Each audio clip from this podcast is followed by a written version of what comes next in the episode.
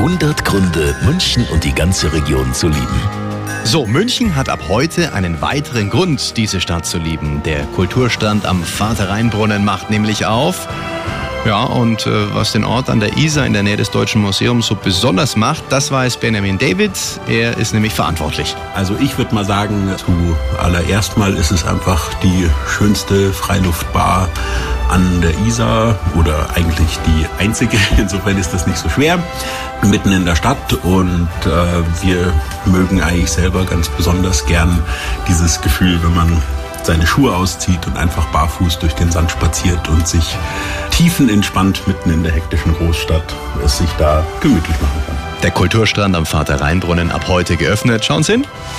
100 Gründe, München und die ganze Region zu lieben. Eine Liebeserklärung an die schönste Stadt und die schönste Region der Welt.